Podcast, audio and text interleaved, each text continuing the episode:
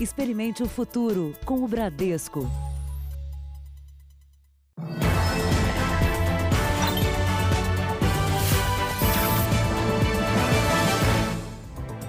Sérgio Moro deixa o Ministério da Justiça e diz que presidente Bolsonaro tentou interferir na Polícia Federal. O presidente rebate, diz que Moro tem compromisso com seu ego e afirma que ex-ministro tentou negociar vaga no Supremo. A repercussão no Brasil e no exterior.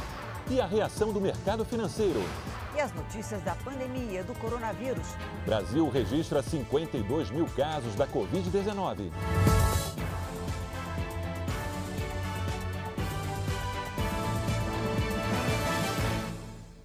Oferecimento Bradesco, aprendendo a reinventar o futuro com você.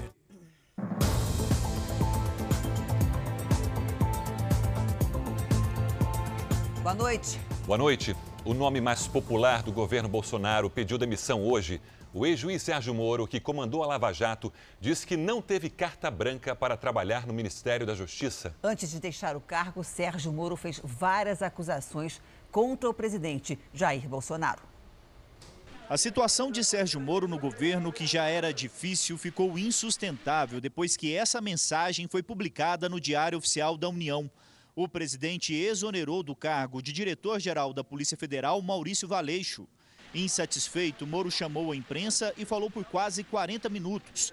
Lembrou da atuação como juiz federal nos processos da Operação Lava Jato. Negou que tenha aceitado o cargo para alcançar uma vaga no Supremo Tribunal Federal. Na ocasião, né, até aproveitando aqui um breve parênteses para desmistificar um dado, foi divulgado equivocadamente por algumas pessoas que eu teria estabelecido como condição para assumir o Ministério da Justiça uma nomeação ao Supremo Tribunal Federal. Né, nunca, nunca houve essa condição. Tem uma única condição que eu coloquei, não ia revelar, mas agora isso acho que não faz mais sentido manter o segredo. Isso pode ser confirmado pelo, tanto pelo presidente como general Heleno. Eu disse que, como eu estava abandonando 22 anos da magistratura, contribuí 22 anos para a Previdência e perdia, né, saindo da magistratura, essa Previdência. É, pedi apenas, já que nós íamos ser firmes contra a criminalidade, especialmente a criminalidade organizada, que é muito poderosa, que se algo me acontecesse, né, pedir que a minha família não ficasse desamparada sem uma pensão. E começou a revelar os motivos de sua saída do governo. Houve primeiro um desejo de trocar um superintendente da Polícia Federal do Rio de Janeiro. É, sinceramente, não havia nenhum motivo para essa substituição. Mas conversando com o superintendente em questão, ele queria sair do cargo né, por questões exclusivamente pessoais. Então, nesse cenário, acabamos concordando, eu e o diretor-geral, em promover essa troca com uma substituição técnica, com uma substituição de um indicado pela polícia. E falou que o presidente Jair Bolsonaro quis interferir na Polícia Federal. O grande problema de realizar essa troca, primeiro, havia, haveria uma violação de uma promessa que me foi feita inicialmente, que eu teria carta branca. Em segundo lugar, não haveria uma causa para essa substituição. E estaria claro que estaria havendo ali uma interferência política na Polícia Federal, o que gera um abalo na credibilidade. Não aconteceu durante a Lava Jato, a despeito de todos os problemas de corrupção dos governos anteriores. Houve até um episódio em que foi nomeado um diretor no passado com o intuito de interferência política e não deu certo, ficou pouco mais de três meses. A própria instituição né, rejeitou essa, essa possibilidade. Sérgio Moro também relatou a conversa de ontem no gabinete de Jair Bolsonaro no Palácio do Planalto. Ontem, né, conversei com o presidente, houve essa insistência do presidente. Né, falei ao presidente que seria uma interferência política, ele disse que seria mesmo. Né. Falei que isso teria um impacto para todos, que seria negativo. Mas, para evitar um, uma crise, né? Durante uma pandemia, não tenho vocação aí para carbonário, muito pelo contrário, acho que o momento é inapropriado para isso. Eu sinalizei, então vamos né, substituir o Valeixo por alguém que represente a continuidade dos trabalhos, alguém com um perfil absolutamente técnico e que fosse uma sugestão minha também. Na verdade, nem minha, uma sugestão da própria Polícia Federal. Mas o grande problema é que é, não, é não são tantos essa questão de quem colocar, o problema é por que trocar. Né? E permitir que seja feita a interferência política no âmbito da Polícia Federal. O presidente me disse mais de uma vez, expressamente, que ele queria ter uma pessoa do contato pessoal dele, que ele pudesse ligar, que ele pudesse colher informações, que ele pudesse colher aí relatórios de inteligência, seja o diretor, seja o superintendente. E realmente não é o, o papel da Polícia Federal prestar esse tipo de informação. Né? As investigações têm que ser preservadas.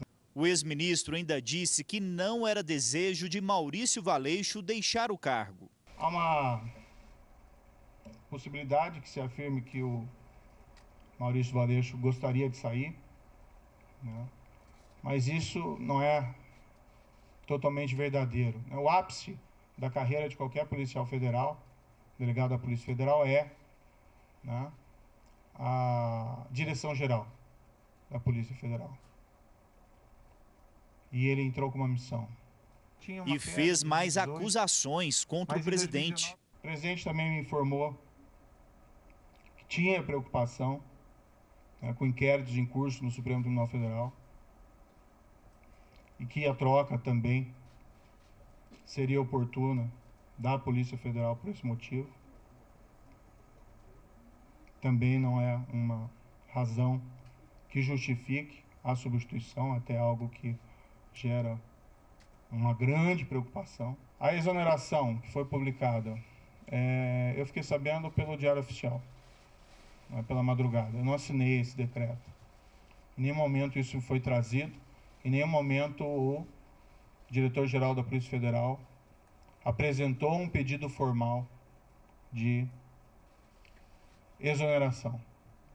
Depois ele me comunicou que ontem à noite recebeu uma ligação dizendo que ia sair exoneração a pedido e se ele concordava. Né? Ele disse: como é que eu vou concordar com alguma coisa? Eu vou fazer o quê, né? se ele já está sujeito à exoneração a pedido ou à exoneração ex officio. Mas o fato é que não existe nenhum pedido que foi feito de maneira formal. Eu, sinceramente, fui surpreendido. Achei que isso foi ofensivo. Uh, vi que depois a SECOM afirmou que houve essa exoneração a pedido, mas isso, de fato, não é, não é verdadeiro. Então, e se despediu.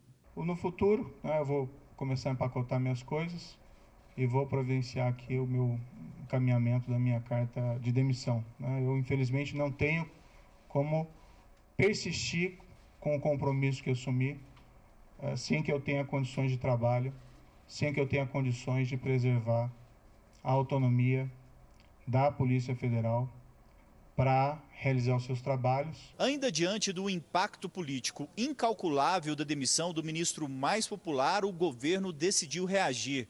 Essa foi a nona demissão de ministros desde o início do mandato de Jair Bolsonaro. No final da tarde, o presidente Jair Bolsonaro rebateu as declarações do ex-ministro Sérgio Moro. Bolsonaro disse que nunca interferiu em investigações e acusou o Moro de ter condicionado a troca no comando da Polícia Federal à indicação para o Supremo Tribunal Federal. Jair Bolsonaro reuniu os principais ministros para o pronunciamento e disse que Moro teve total liberdade desde o dia em que assumiu o cargo. A nomeação é exclusiva do senhor presidente da República. Abri mão disso. Porque confiava no senhor Sérgio Moro.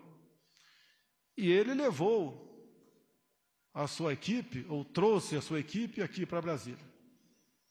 Todos os cargos chaves são de Curitiba, inclusive a Polícia Rodoviária Federal. Lógico, me surpreendeu. Será que os melhores quadros da PF todos estavam em Curitiba? Mas vamos confiar. Vamos dar um crédito. Bolsonaro disse que Moro mentiu e que a saída do diretor-geral da Polícia Federal foi um pedido do próprio Maurício Valeixo. O presidente afirmou ter tentado discutir um nome com Sérgio Moro que teria colocado uma condição. Mais de uma vez, o senhor Sérgio Moro disse para mim: você pode, você pode trocar o Valeixo sim, mas em novembro, depois que o senhor me indicar para o Supremo Tribunal Federal. Me desculpe, mas não é por aí. Em novembro, o ministro Celso de Mello fará 75 anos e, por regra, terá que se aposentar.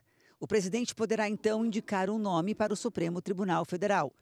Bolsonaro reafirmou que não precisa pedir autorização para demitir integrantes do governo. Se eu posso trocar o ministro, por que não posso, de acordo com a lei, trocar o diretor da Polícia Federal? Eu não tenho que pedir autorização para ninguém para trocar o diretor ou qualquer outro que esteja na pirâmide hierárquica do Poder Executivo. O presidente negou interferências em processos e disse que estranhou apenas que o ministro nunca tenha se preocupado com as investigações sobre a tentativa de assassinato que ele sofreu durante a campanha eleitoral. Será que é interferir na Polícia Federal? Quase que exigir implorar Sérgio Moro que apure quem mandou matar Jair Bolsonaro? A PF de Sérgio Moro mais se preocupou com Marielle do que com seu chefe supremo. Cobrei muito deles aí. Mais pessoas testemunharam, telefones foram apreendidos. Três renomados advogados, em menos de 24 horas, estavam lá para defender o o assassino? Isso é interferir na Polícia Federal?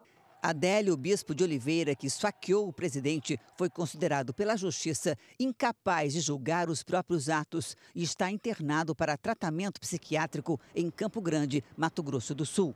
Bolsonaro disse que nunca pediu tratamento diferenciado. Não é uma pessoa, porventura, faz algo de errado está do nosso lado? Você tem que ser responsabilizado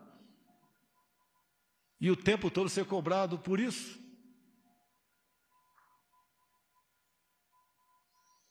Nunca pedi para blindar ninguém da minha família.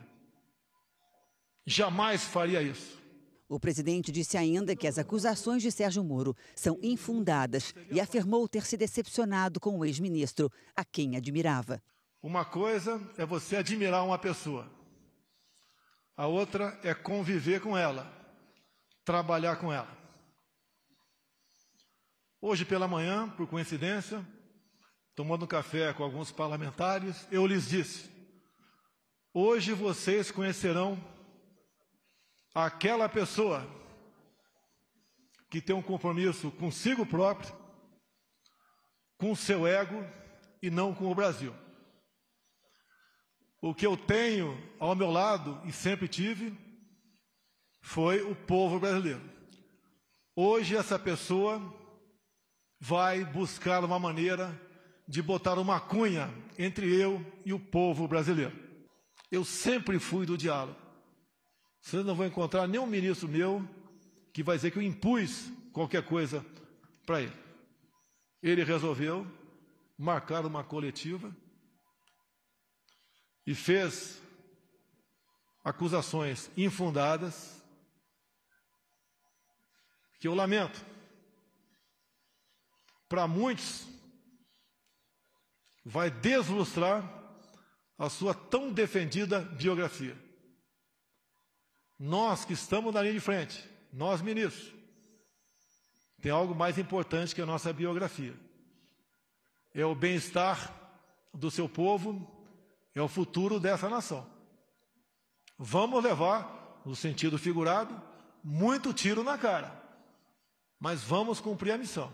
Não posso aceitar minha autoridade confrontada por qualquer ministro.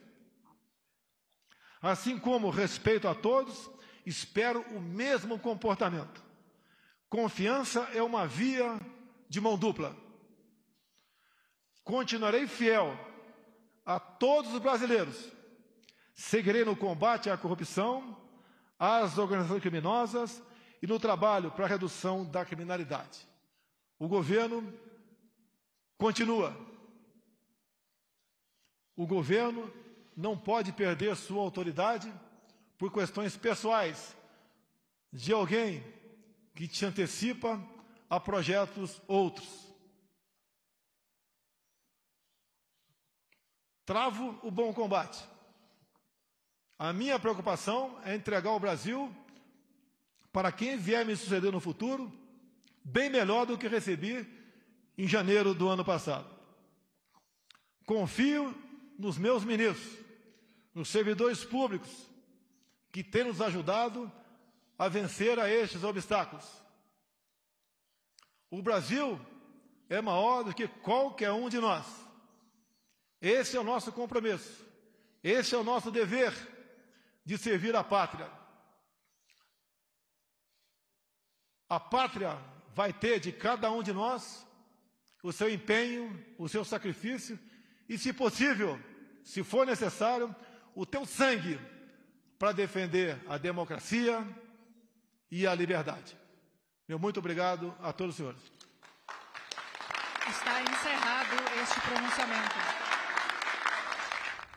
Sérgio Moro chegou ao poder como um dos nomes fortes do ministério de Jair Bolsonaro. Mas o desgaste com o presidente começou logo nos primeiros meses do governo. Sérgio Moro ficou um ano e quase quatro meses no cargo. As divergências entre o presidente e Moro foram constantes. No ano passado, Jair Bolsonaro já havia cogitado demitir Maurício Valeixo ao tentar trocar o superintendente da Polícia Federal no Rio de Janeiro. Se eu trocar hoje, qual é o problema? Está na lei. Eu que, eu que indico e não o Sérgio Moro. E ponto final. Se eu não posso trocar um superintendente, eu vou trocar o diretor-geral. Aí é, não se discute isso aí. O Valeixo pode querer sair hoje.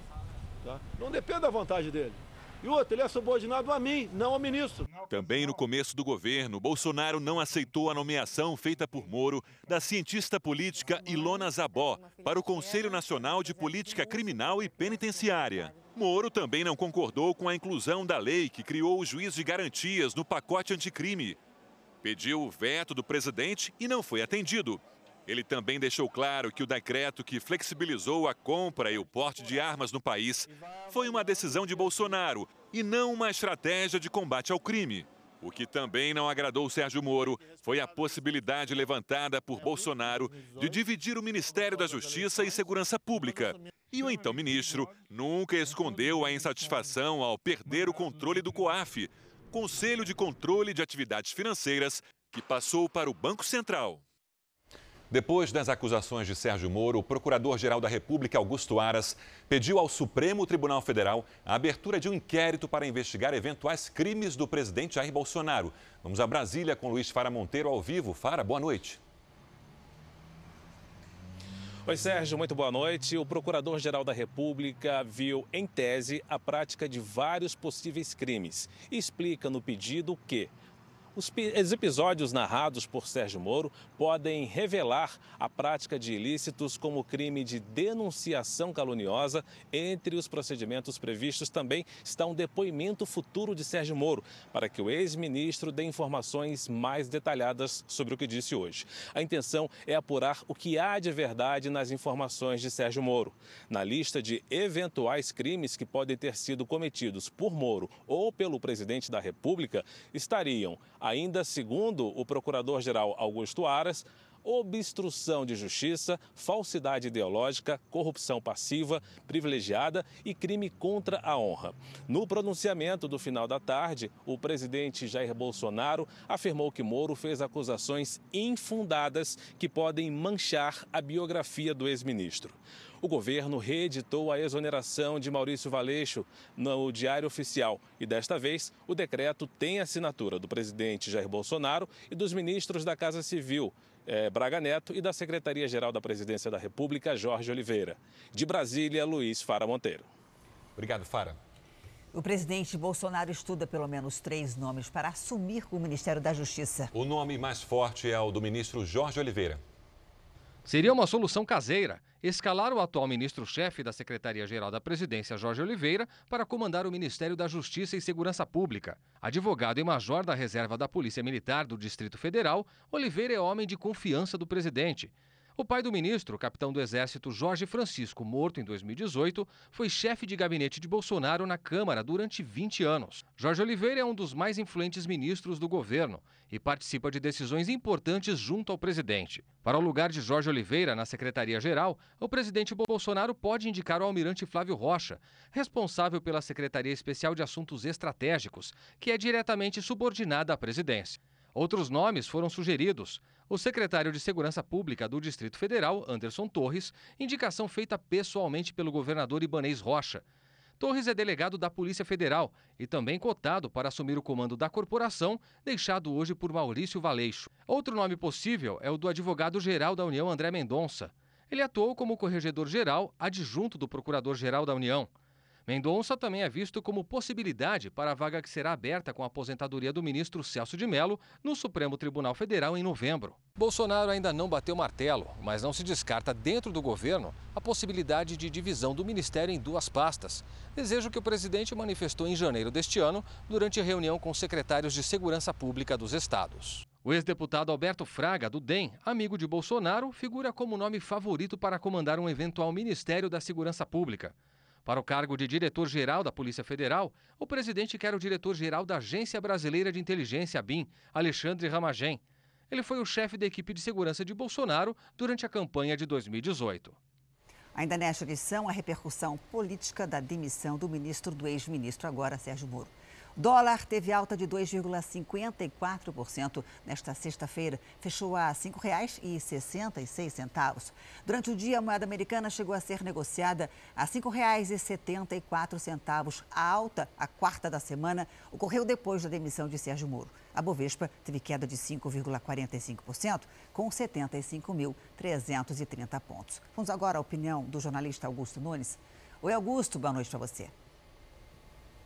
Boa noite, Janine, Sérgio, boa noite a você que nos acompanha.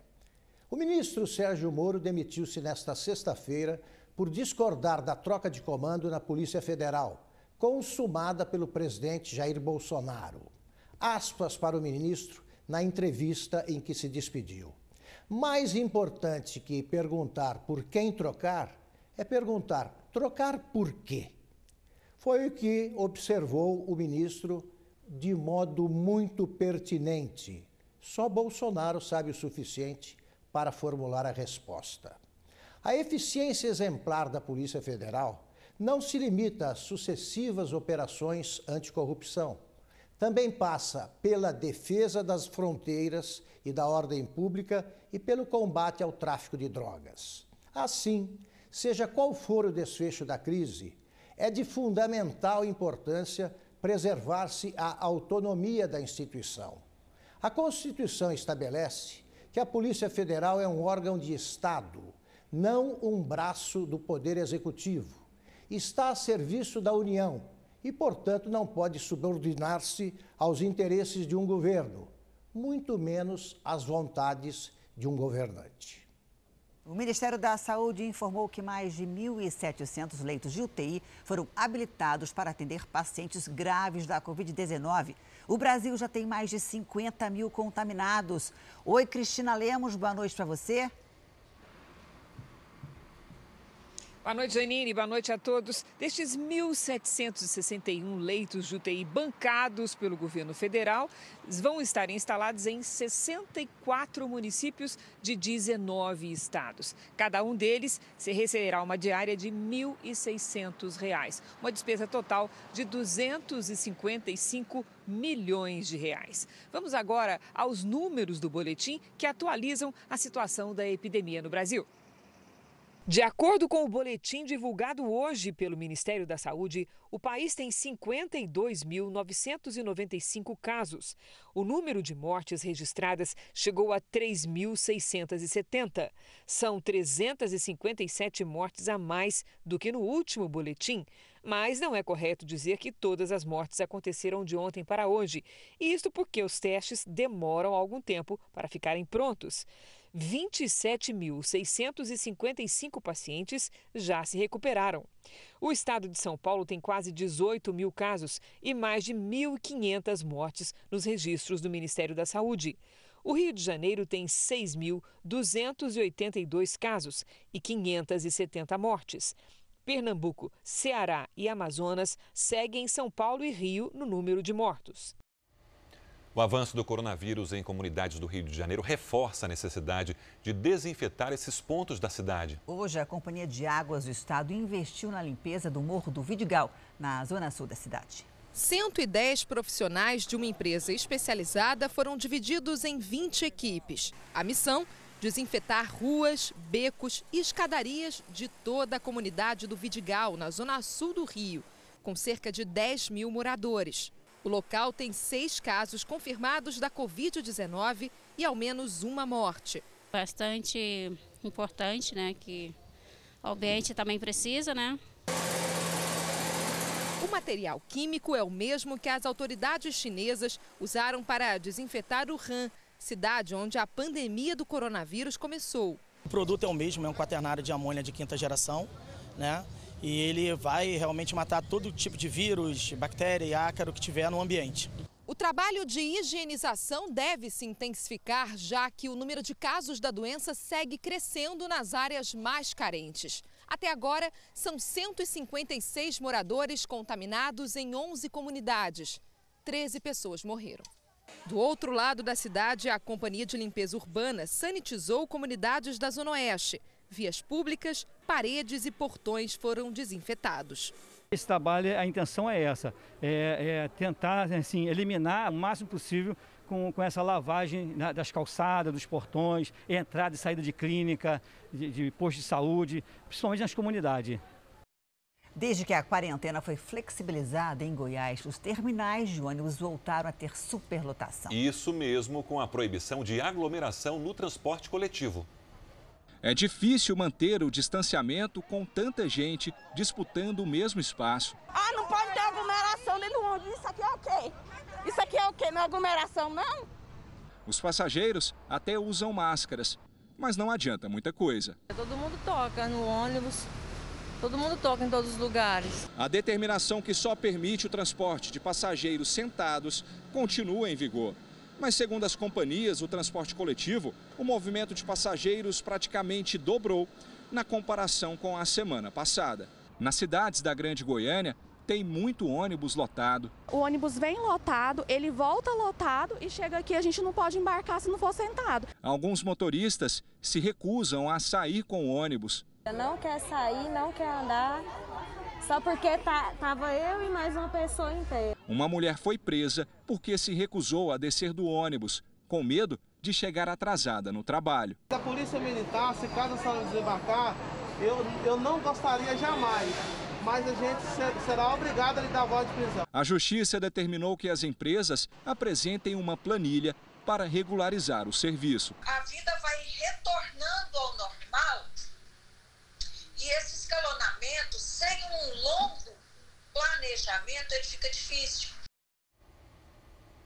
A empresa de transportes coletivos disse que apresentou à Prefeitura de Goiânia uma proposta de escalonamento de horários de trabalho para o comércio. Informou ainda que a frota hoje não é suficiente para levar as pessoas sentadas sem que o sistema apresente problemas. Mas da metade dos brasileiros que contraíram o coronavírus já está recuperada. Mas médicos alertam, em alguns casos é preciso ter acompanhamento mesmo depois da alta. Minha gente, eu tô de alta! Foram 12 dias de UTI, 9 com respirador. Eu tô muito feliz pelo que eu, porque eu saí. Luana teve o diagnóstico de Covid-19 no mês passado quando voltou de uma viagem a trabalho para a Turquia. Os médicos disseram que eu sobrevivi por muito pouco. Agora curada, Luana toma uma série de cuidados em casa por causa dos pais idosos. Tudo que eu posso vir a encostar, pegar na mão, tem que ser higienizado, não pode ser compartilhado. Eu posso não transmitir mais por mim mesmo, mas eu posso carregar nas mãos, por exemplo, se eu pegar alguma coisa contaminada e pegar na maçaneta da porta da minha casa, eu posso contaminar também. A extensão das sequelas depende de cada paciente. Mesmo aqueles que passaram por uma unidade de terapia intensiva podem sair da internação sem nenhum dano físico. Mas, em geral, quanto mais grave a lesão nos pulmões, maior é o tempo de recuperação. Segundo os médicos, o importante é fazer acompanhamento depois da alta. Se a extensão da lesão do pulmão foi muito acentuada, esses pacientes podem evoluir com algum grau de fibrose. A fibrose é, é, é, é como se ele perdesse um pouquinho da capacidade de oxigenar o sangue. Eventualmente, ele pode ficar com alguma alteração na pressão da artéria do pulmão, que, em última análise, pode dar falta de ar. Né? O tratamento de Dona Carlinda, de 89 anos, vai continuar em casa. Ela foi a primeira pessoa com Covid-19 a ser internada em Pará de Minas, a 80 quilômetros de Belo Horizonte. Depois de duas semanas no hospital, teve alta. Para Luana, a experiência de ter tido uma forma grave de Covid-19 fez dela outra pessoa. Receber uma, a vida de volta foi um tremendo privilégio. Preciso de muito pouco para viver. Eu preciso de oxigênio, eu preciso de água, eu preciso de uma alimentação saudável, eu preciso da minha família perto, eu preciso de união, de reconciliação, eu preciso de boas virtudes e bons valores. A China vendeu para vários países testes de coronavírus com defeito e máscaras que não atendem ao padrão de qualidade. E agora, claro, quem comprou quer o dinheiro de volta. A rápida propagação da pandemia no mundo proporcionou uma corrida para a produção de material de proteção e equipamentos médicos. Sem conseguir atender a demanda, a maioria dos países recorreu ao mercado chinês, onde o surto começou. Mas os produtos foram alvo de várias reclamações como testes que não apresentaram resultado preciso. A falha foi constatada em diversos países da Europa, como Espanha, República Tcheca, Eslováquia, Geórgia e Reino Unido. Na Holanda, o problema foi com as máscaras, que apresentaram filtros com defeito. Na Finlândia, cientistas constataram que respiradores chineses estavam fora dos padrões de qualidade. Os países reclamam também do alto preço cobrado pela China e pedem reembolso após os defeitos apresentados nos produtos. Além disso, países aqui da Europa querem que a União Europeia tome medidas contra a China. Segundo eles, Pequim não é mais um parceiro confiável. O governo chinês disse que as reclamações são infundadas e que os produtos podem ter sido usados de forma inadequada. Ainda nesta edição, a repercussão política e no exterior da saída de Sérgio Moro. A seguir, OMS pede agilidade no desenvolvimento de medicamentos e vacinas contra o coronavírus. E também no Rio de Janeiro, autoridades correm com a construção de hospitais de campanha. Os leitos de UTIs estão ocupados.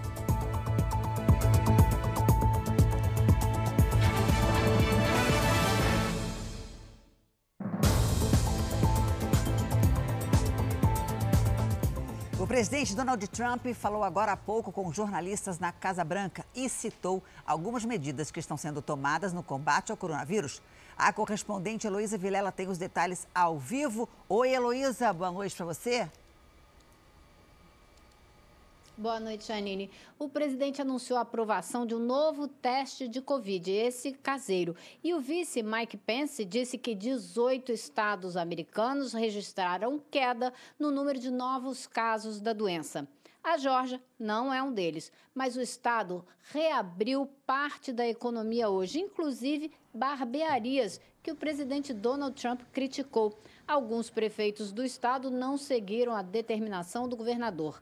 O mesmo aconteceu na Flórida. A volta ao trabalho e a liberação do uso das praias varia de um município a outro. Os Estados Unidos estão ampliando a capacidade que o país tem de fazer testes de Covid. Até agora, 5 milhões e 100 mil americanos já foram testados, o que não chega a ser 2% da população. Janine. Obrigada, Heloísa. Bom trabalho aí para você. No R7.com tem uma pesquisa feita nos Estados Unidos sobre um dispositivo de testes para vírus que custa pouco e fica pronto em 30 minutos. É só aproximar a câmera do celular no QR Code que aparece aí na sua tela e entrar no site. A Organização Mundial da Saúde anunciou uma iniciativa para acelerar o desenvolvimento de medicamentos e vacinas contra a Covid-19.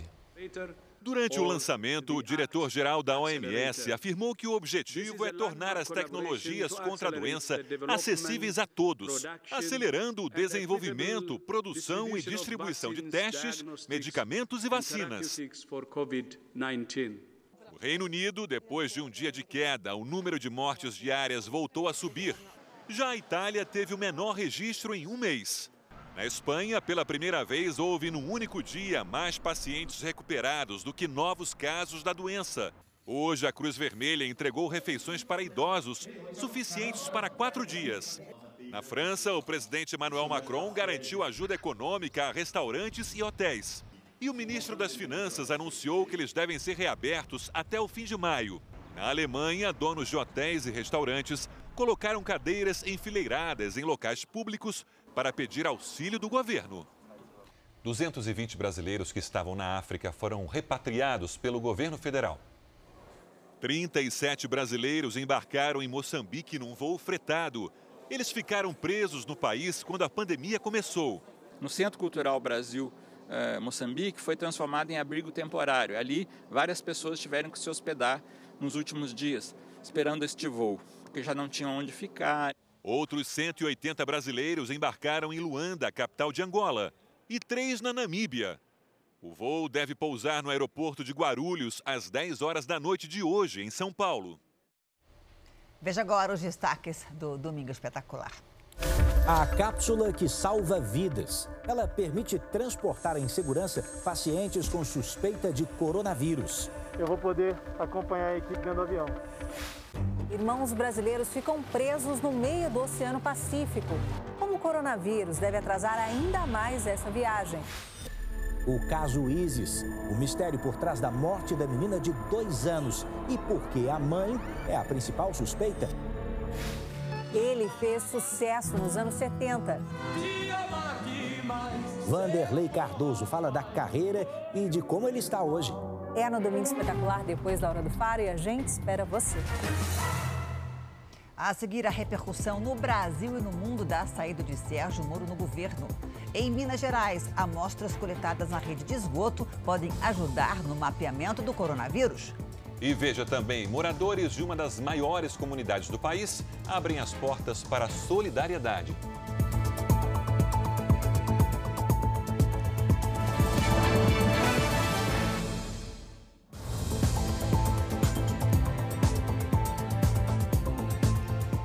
A falar do pedido de demissão de Sérgio Moro. A saída dele provocou reações de governadores e juízes e houve panelaço em algumas capitais do Brasil. Ao mesmo tempo em que Sérgio Moro anunciava a demissão, independentemente de onde eu esteja, eu sempre vou estar à disposição do país. Panelaços contra o presidente Jair Bolsonaro eram ouvidos em diferentes cidades do país.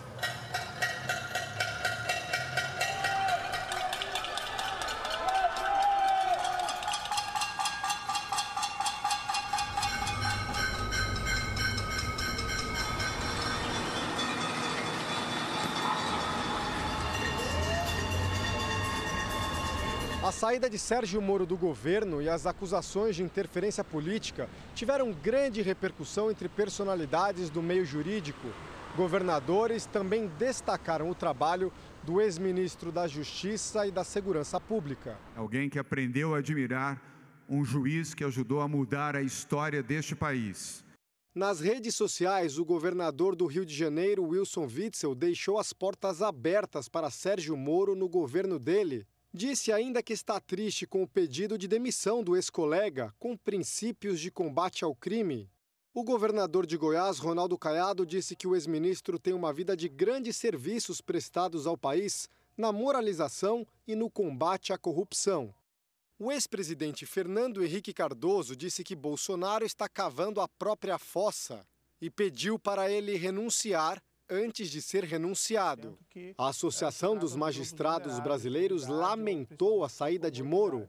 A MB, maior entidade representativa da magistratura nacional, lamenta a saída do ministro Sérgio Moro, eh, que teve uma atuação absolutamente responsável durante todo o seu tempo à frente da pasta da Justiça, conhecedor do Brasil, conhecedor profundo do sistema de justiça, porque foi magistrado durante 22 anos.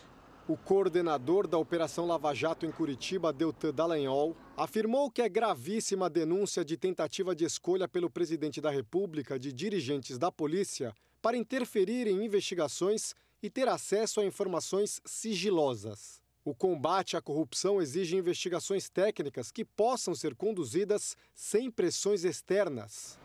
A Associação de Juízes Federais do Brasil também declarou preocupação com as alegações de pressões políticas na Polícia Federal. O Brasil não pode admitir um retrocesso institucional. A Polícia Federal precisa de autonomia para trabalhar e interesses de governo não podem ser confundidos com política de Estado. Em Brasília, o pronunciamento do presidente Jair Bolsonaro após o pedido de demissão de Sérgio Moro gerou nova repercussão e dividiu opiniões. A reação de Sérgio Moro logo após o pronunciamento do presidente Jair Bolsonaro foi imediata. Numa rede social, ele negou a afirmação feita pelo presidente de que aceitaria a substituição na Polícia Federal somente em novembro, quando abre uma vaga para o Supremo Tribunal Federal. O ex-ministro da Justiça e Segurança Pública escreveu: A permanência do diretor-geral Maurício Valeixo nunca foi utilizada como moeda de troca para minha nomeação para o STF. Aliás, se fosse esse meu objetivo, teria concordado ontem com a substituição do diretor-geral da PF. O presidente da Ordem dos Advogados do Brasil, Felipe Santa Cruz, ironizou a fala de Bolsonaro e publicou: É inacreditável que vamos encerrar o dia falando de aquecedor de piscina em vez de respirador de hospital. Os presidentes das duas casas do Congresso Nacional, Rodrigo Maia da Câmara e Davi Alcolumbre do Senado, ainda não se pronunciaram.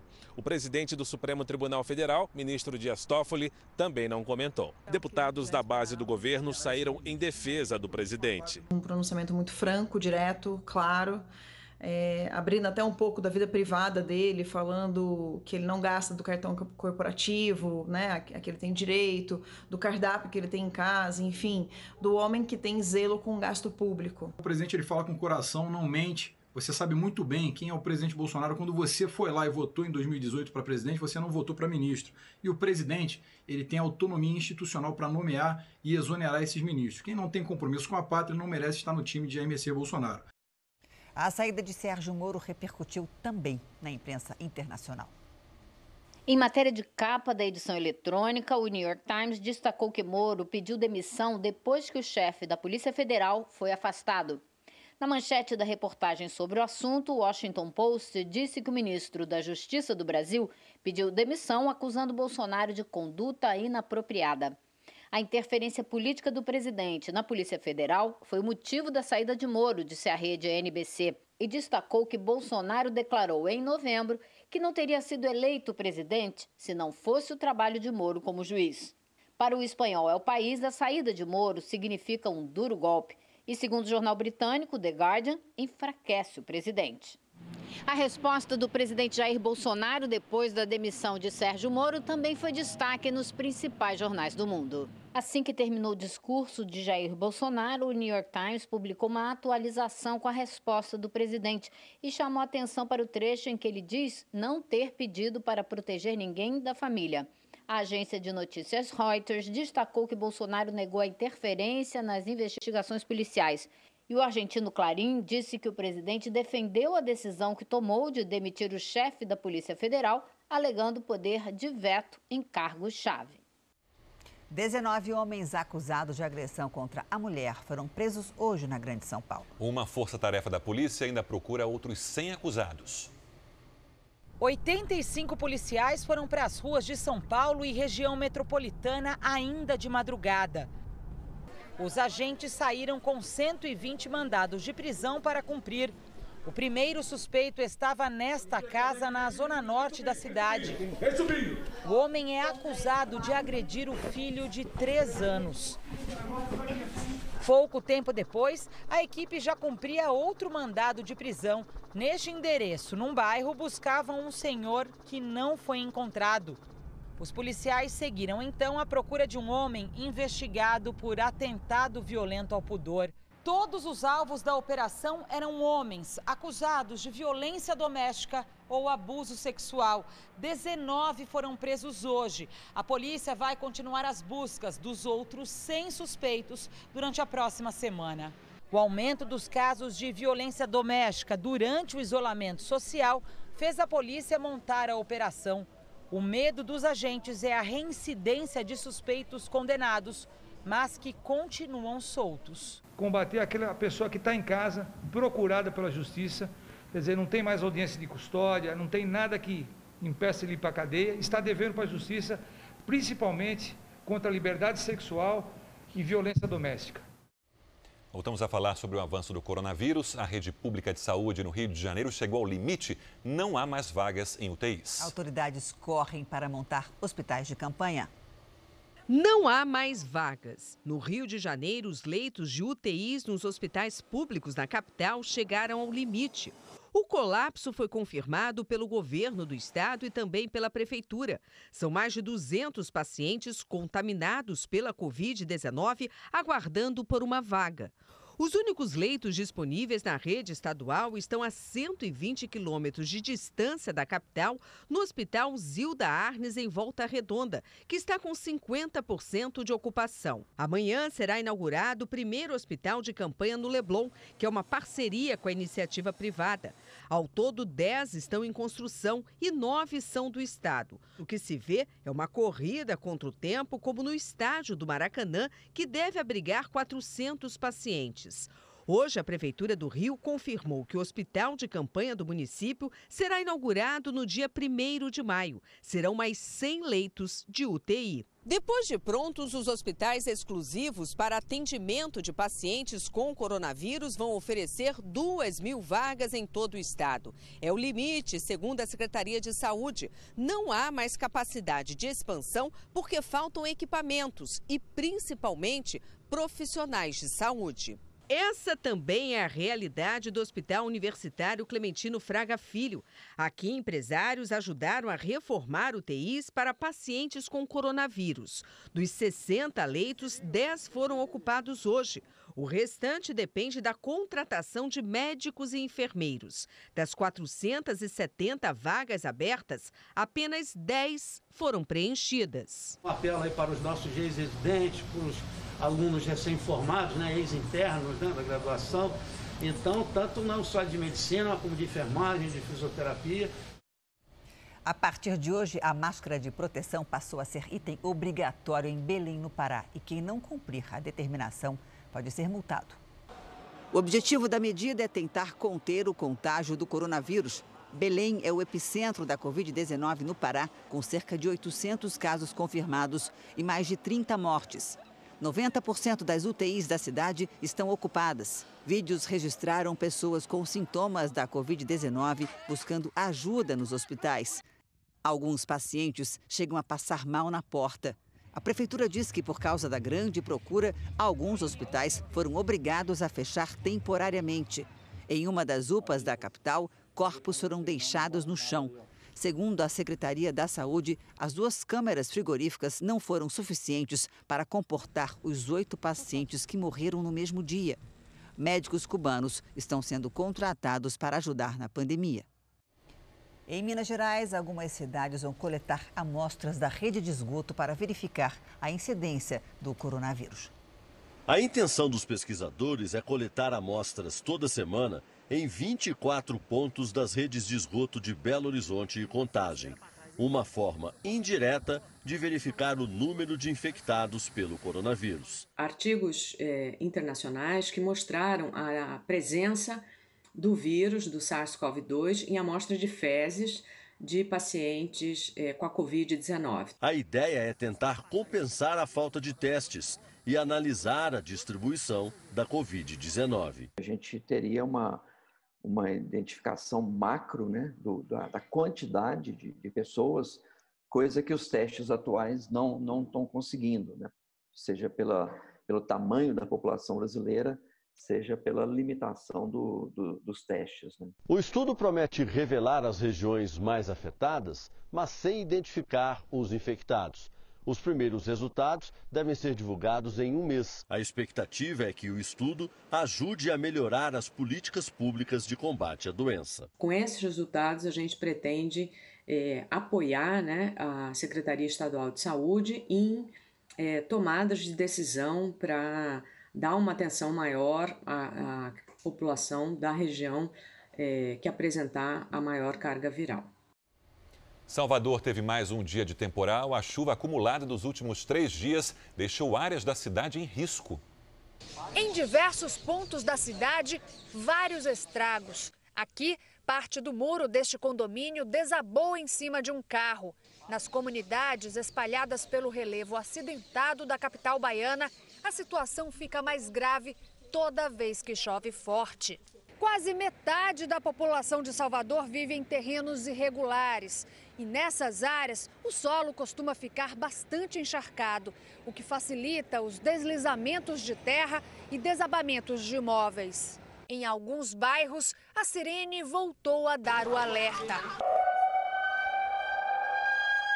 Ilhada, com os quatro filhos numa casa com risco de desabar, esta moradora pedia ajuda. Sempre quando chove, é essa luta que a gente passa aqui. A terra desce, a gente tem que sair de casa, entra lama, a gente perde tudo. Ontem, uma mulher e a neta dela morreram soterradas. A casa delas foi atingida por um deslizamento de terra. A Defesa Civil orienta que os moradores de áreas de risco busquem abrigo nos pontos de apoio montados pela Prefeitura. A gente sabe que durante o outono, a noite e madrugada são frias e o dia mais quente. Mas temperaturas negativas no Sudeste logo cedo não deixa de ser, no mínimo, curioso. Do Rio de Janeiro, o Parque Nacional de Tatiaia amanheceu com 0,2 grau abaixo de zero. Boa noite, Lidiane. Isso pode se repetir nesse final de semana? Pode sim, Janine. Boa noite para você, para o Sérgio, para todo mundo que nos acompanha. Podemos ter até geada nos pontos mais altos da Serra da Mantiqueira. Amanhã, o tempo fica firme entre o Rio Grande do Sul e o interior da Bahia. Entre o litoral baiano e o Maranhão, chove o dia todo. Inclusive, Salvador pode ter mais transtornos. Do recôncavo baiano até o Rio Grande do Norte, alto risco de deslizamentos. Já de Fortaleza a Belém, chance para alagamentos. No norte e em grande parte do centro-oeste, sol com pancadas de chuva. Em Porto Alegre, máxima amanhã de 32 graus. Faz 34 em Cuiabá. Em Vitória, 30 33 em Palmas e até 36 graus em Boa Vista. Manhã gelada neste sábado em Urupema, Santa Catarina e Campos do Jordão, São Paulo, com 6 graus logo cedo. Monte Verde, Minas Gerais, com 4. E no Parque do Itatiaia, no Rio de Janeiro, menos 1 grau. Em São Paulo, sol, tempo seco e máximas de 28 e 29 graus no fim de semana. Bom Obrigada, Lidiane. Para você também, bom fim de semana. Até segunda. Ainda sobre o coronavírus, na Ásia, a China e a Coreia do Sul não tiveram nenhuma morte pela Covid-19 nas últimas 24 horas. Em Wuhan, um dia histórico. O último paciente internado em estado grave foi curado da doença e deixou hoje o hospital. 47 pacientes seguem internados na cidade onde surgiu o novo coronavírus, todos com sintomas leves ou moderados. O Japão ainda enfrenta o aumento no número de casos. Numa videoconferência, representantes das principais entidades médicas do país alertaram que o sistema de saúde está entrando em colapso. Hospitais já recusam pacientes por falta de espaço e material de proteção. Na Austrália, as praias voltaram a ser fechadas porque os banhistas não estavam respeitando as regras de afastamento social. Aqui no Brasil, uma empresa de investimento em parceria com ONGs vai ajudar moradores de uma das maiores comunidades de São Paulo. Juntas, elas já financiaram 300 mil cestas básicas. O programa de auxílio vai durar pelo menos três meses.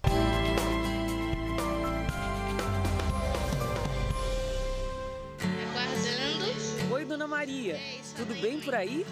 Oi, Clei. Bom dia. Agora, com a dispensa cheia, Dona Maria, diarista, que divide a casa com oito pessoas, está mais tranquila. Já deu uma, uma boa ajuda. Paraisópolis é a segunda maior favela de São Paulo, uma das maiores do país, com cerca de 100 mil habitantes. No último mês, como tantas outras trabalhadoras informais, Dona Maria viu as patroas desaparecerem. Que a gente não consegue pagar as contas em dia, não consegue, é tudo atrasado, né?